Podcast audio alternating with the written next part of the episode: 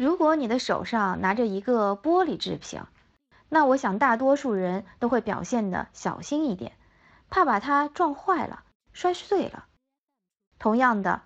如果你的性格像玻璃一样敏感易碎，那周围熟悉你的人在对待你的时候也会变得小心一些。表面上看啊，你好像是占便宜了，因为大家都要考虑到你的感受嘛。但其实我说你是吃亏了。比如说，你的朋友原本有一件事儿想跟你分享，但考虑到你脆弱啊、敏感啊，所以呢就放弃了。久而久之，你们的关系会越来越疏远。再比如说，你的老板在布置一项工作任务的时候，同样是两个能力差不多的人，他会选择别人那个不那么脆弱的人，而放弃你。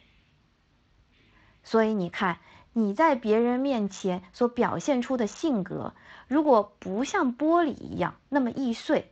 能够坚强一些，也许是你在生活中和工作中的一个隐性竞争力。